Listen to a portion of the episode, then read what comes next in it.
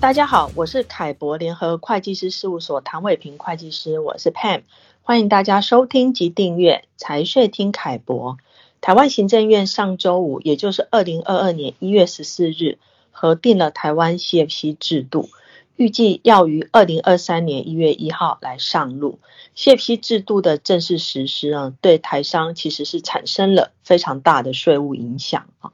要怎么来因应这个 CFC 制度呢？凯博联合会计师事务所将会在二零二二年一月二十七下午三点到四点啊，举办网络研讨会，针对如何应应 CFC 来提出具体的方案建议，欢迎各位听众报名参加。那今天我就先请凯博联合会计师事务所张景祥会计师来跟大家说明 CFC 的基本概念。景祥你好，嘿你好，各位听众大家好。呃，这一两年大家一直在讨论，呃，这个 CFC 制度预计要开始正式实施。那现在应该是实施日期已经确定了啊、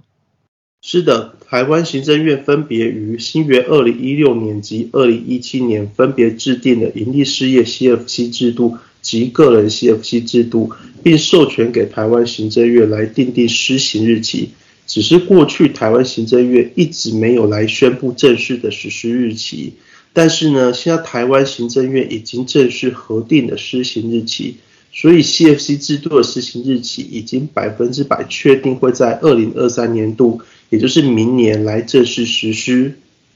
那 CFC 制度呢，实施之后会有什么影响呢？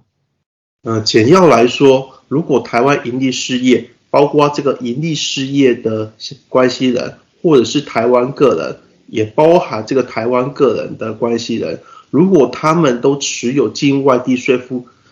地区的企业有百分之五十以上的股权的话，那该境外地税负地区的企业会被定义为台湾盈利事业，或者是台湾个人的受控外国企业，也就是所谓的 CFC。即使呢，该 CFC 企业它并当年并没有分配呃盈余的话，这个台湾的。台湾的盈利事业股东或个人股东，仍应该按照持股比例来去将该境外企业的当年度的盈余视为台湾盈利事业或个人的所得，来进行申报及纳税。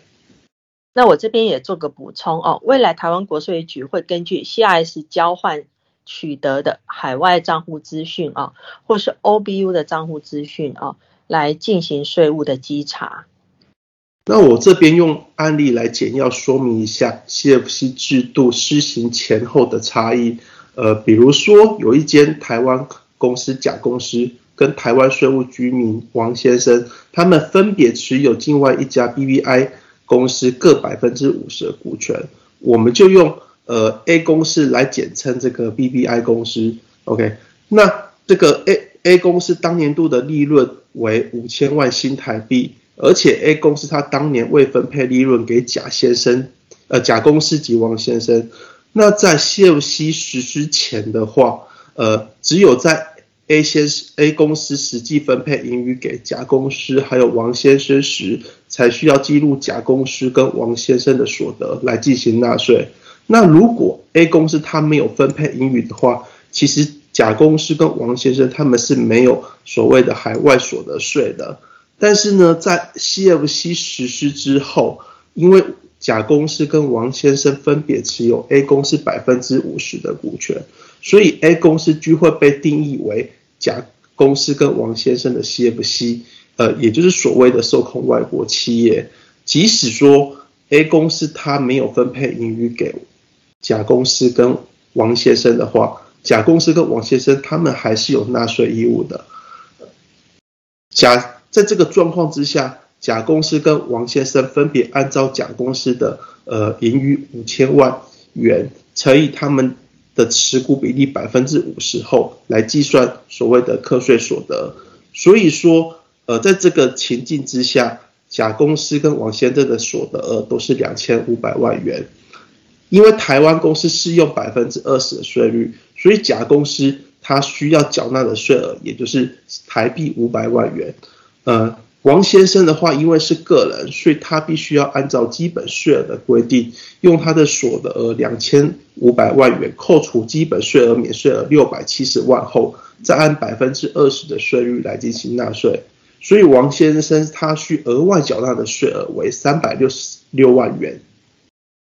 那由上面的案例哦，我想大家就可以了解到。盈利事业 CFC 制度跟个人的 CFC 制度哦，一旦开始实施哦，这个税负影响很大，所以对台湾企业的全球投资布局，以及台湾个人的理财以及传承规划哦，确实会产生非常重大的影响啊。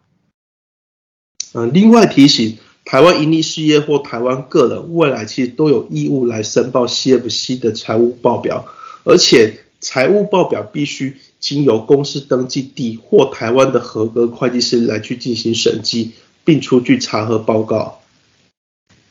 好的，谢谢景祥的说明。我们今天主要是分享 CFC 制度的基本概念。那凯博联合会计师事务所呢，将会在二零二二年一月二十七日下午三点举办网络研讨会，针对要如何来应应 CFC，会提出具体的方案建议，欢迎大家报名参加。如果有相关的疑问，也欢迎大家直接联系凯博联合会计师事务所。